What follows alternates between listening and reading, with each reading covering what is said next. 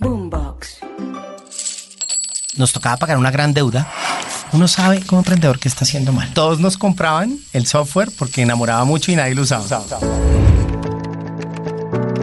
Sigo es la empresa de software contable y administrativo para micros, pequeñas, medianas empresas y contadores más grande de Colombia. Fundada en 1998 por Ricardo Ortiz y donde actualmente su hijo David Ortiz es el CEO de la compañía. Ponte cómodo y activa desde ya todas las notificaciones en todas las plataformas de audio como Spotify, Deezer, Apple Podcast y Google Podcast para no perderte ningún episodio de Emprender, Fallar y Triunfar.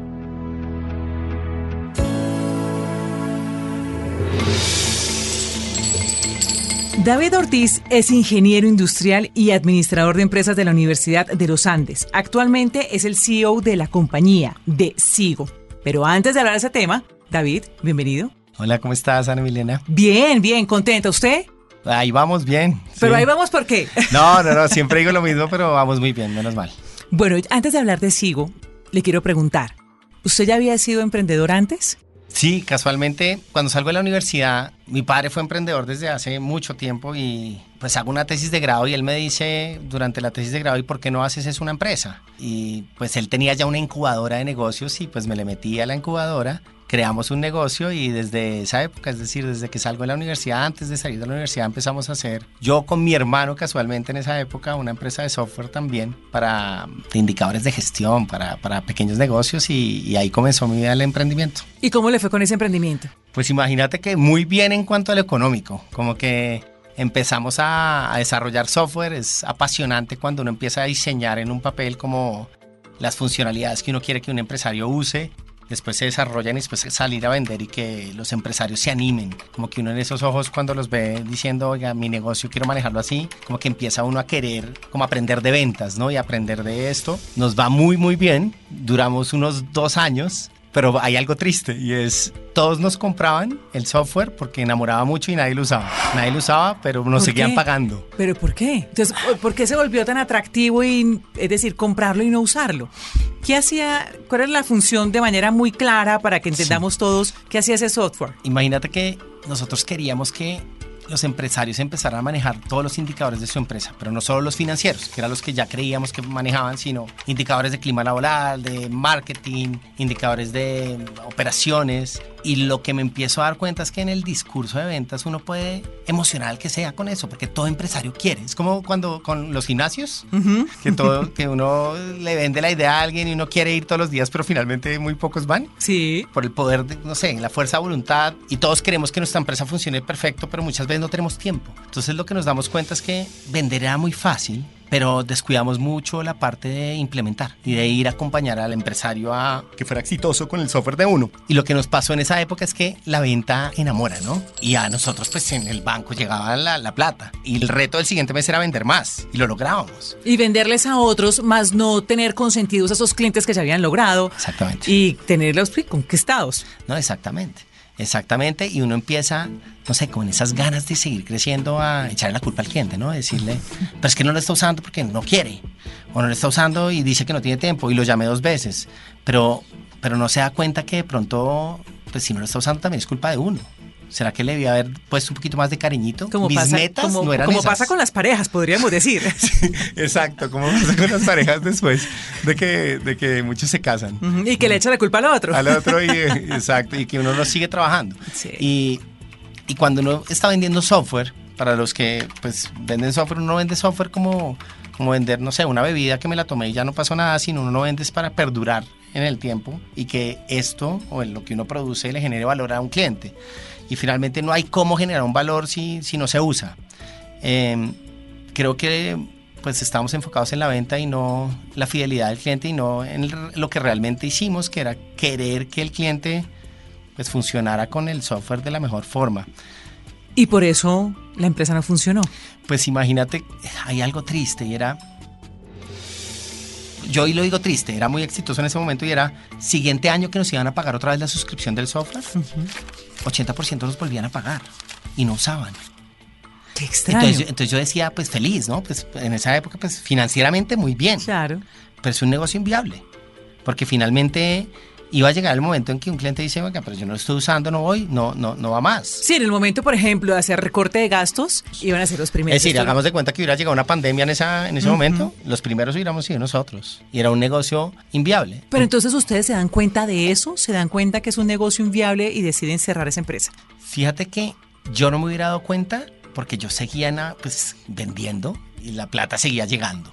Y ahí fue cuando una oportunidad de unirme a Sigo. Cuando me uno a Sigo y empiezo a ver que en Sigo vendían, hace cuenta, 20 productos, pero de los 20, solo uno o dos eran viables, viables. Es decir, que uno tiene una venta bonita donde el cliente paga, usa, se enamora, uno lo, le califica la satisfacción y está, está muy buena y el servicio funciona. Y yo cuando ya empiezo a ver este otros productos que no eran los que yo había creado, los empecé a ver con otros ojos, como más crítico, ¿no?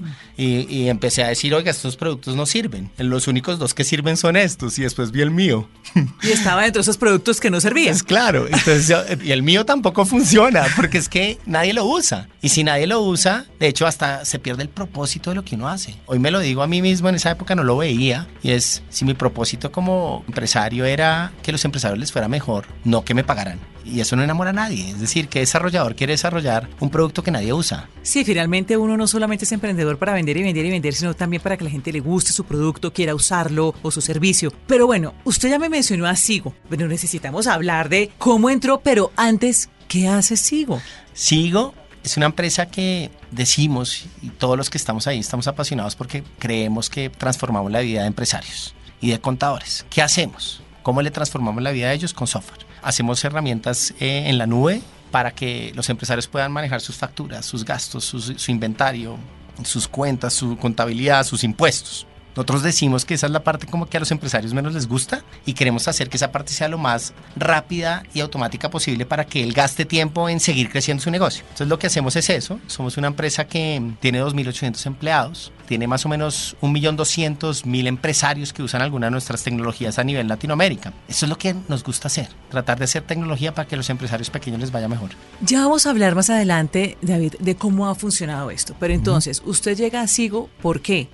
Fíjate, sigo la funda mi padre, el mismo que me incubó la empresa que, de la cual pues empecé a emprender cuando salgo de la universidad hace ya 34 años. Y él en, en la expansión que quiso hacer en su momento vendió una gran participación de la empresa. Y casualmente, tres años después de que yo salí de la universidad, una oportunidad de recomprar Sigo y cuando él tiene la oportunidad de recomprar Sigo y vio que nos estaba yendo bien a mí, a mi hermano en tecnología, en, software y que estamos desarrollando como en nuevas tecnologías, pues nos invita y nos dice, voy a recomprar el negocio porque no unen la empresa de ustedes con la nuestra y empiezan a manejar el tema de innovación y producto. Y en ese momento como que la vida nos puso eso en el camino sin pensarlo mucho porque estábamos ya, pues mi hermano se fue a estudiar afuera del país, él no, él no siguió con el emprendimiento y a mí la pasión que me empezó a generar desarrollar productos para empresarios hizo que la decisión fuera totalmente como rápida sin pensarlo mucho y decirle pues claro, hagámoslo.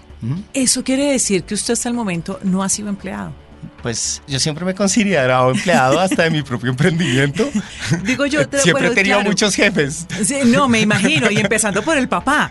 Pero salió de la universidad, estuvo su emprendimiento con su hermano, luego ya ser parte de ese emprendimiento con su papá. Sí. Claro, es empleado de su empresa, pero no fue empleado para otra empresa. No, nunca. ¿Eso usted lo ve malo o mm. aprendió en el proceso, en el camino y le fue bien? Yo creo que no hay, no hay como una verdad que si me hubiera gustado haberme empleado en una empresa, una gran corporación, creo que igual hubiera aprendido montones, pero la verdad sí me apasiona como crear cosas de ceros, ¿no? Crear productos y tener un impacto grande y movilidad, como que la, lo que le da a uno sí trabajar en su propio negocio es, es poder decir cosas muy rápidamente. También es peligroso, hay veces las decisiones que uno toma, pero finalmente es, me gusta vivir en ese riesgo, llamémoslo así.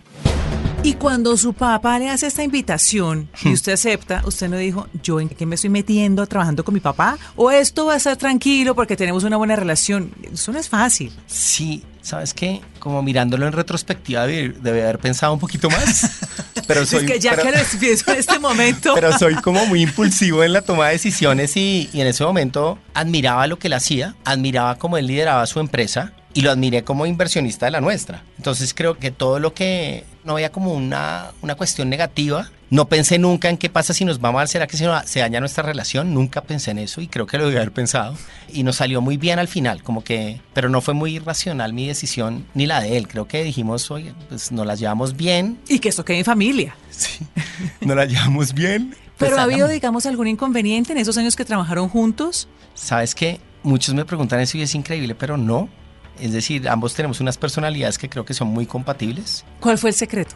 Yo creo que el secreto lo tiene más él que yo y fue la, la gran humildad y generosidad que él tiene. Como una persona de mente abierta que deja que uno tome riesgos y escucharnos ambos. Como que siempre fue una buena comunicación entre ambos y, y mantener como lo laboral, laboral. Como que a mí todo el mundo me critica porque yo a él le digo Ricardo, Ricardo, y es que nosotros estábamos en una empresa. Él no era mi padre, yo no era su hijo en la empresa. Éramos dos personas que estábamos tratando de construir algo grande y creo que eso, pues a mí me funcionó mucho y es separar muy bien el tema pues como personal de, de, lo empresarial. Usted me decía ahora que cuando llegó pues hizo como una revisión de unos productos que no estaban funcionando, que de los 20 que había solamente funcionaban dos. Cuando llega como a hacer esa evaluación, se encuentra con algo en lo que tal vez ya se había equivocado antes su papá o los otros dueños de esa empresa, porque la habían comprado otros dueños, la quisieron vender, se dio cuenta por qué, eh, que no estaba funcionando, en qué se habían equivocado con ese emprendimiento consigo. Sí, yo creo que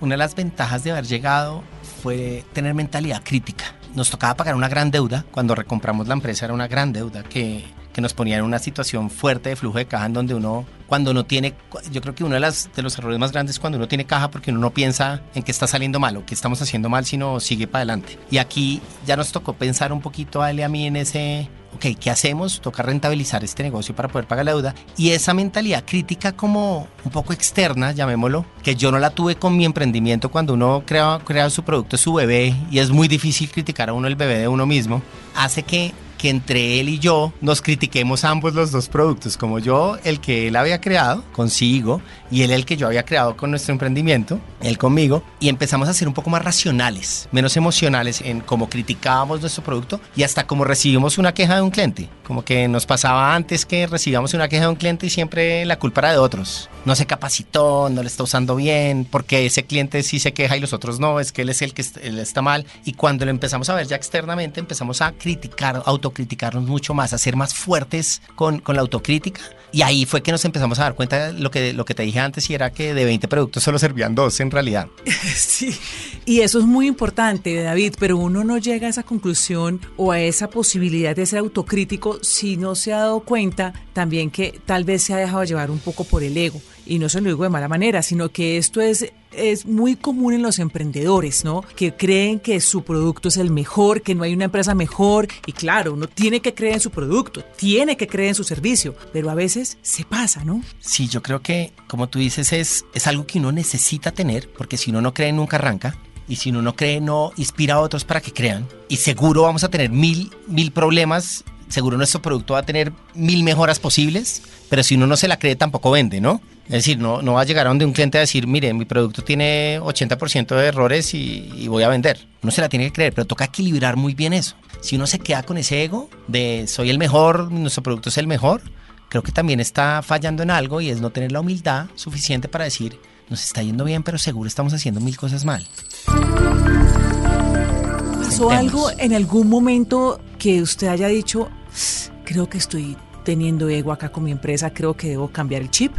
Sí, yo creo que uno sabe como emprendedor que está haciendo mal, pero no quiere darse cuenta. Y empezamos, por ejemplo, a, medir satisfacción de nuestros clientes, pero no, yo, yo siempre lo digo, no midamos satisfacción cuando al día después de que Colombia gana un partido, por ejemplo. Porque pues uno va a obtener el resultado emocional de todo el mundo está, feliz.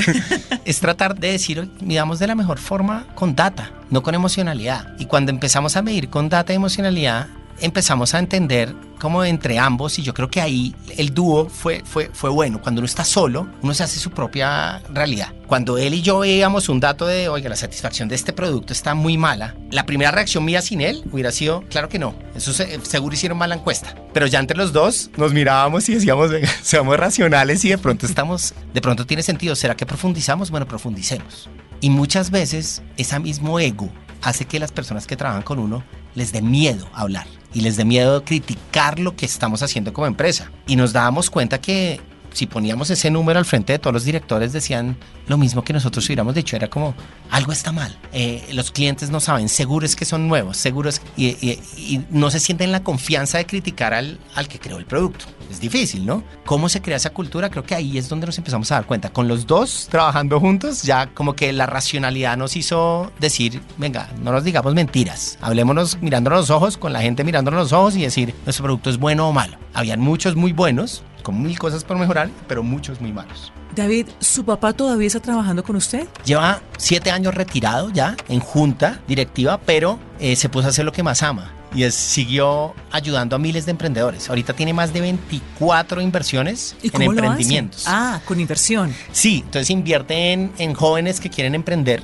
como ángel y dándoles consejos y mentoría. Y, fue exactamente lo que hizo conmigo hace 13 años, ¿no? Y hoy lo está haciendo con muchas más personas y creo que es muy bueno haciendo eso. De hecho, con la red Endeavor consigue demasiadas mentorías, lo buscan demasiado porque conoce mucho. Hoy es presidente de FedeSoft y sigue aportando con sus conocimientos y en junta directiva de SIGO. ¿Y usted se ve haciendo eso más adelante? Cuando tenga dinero.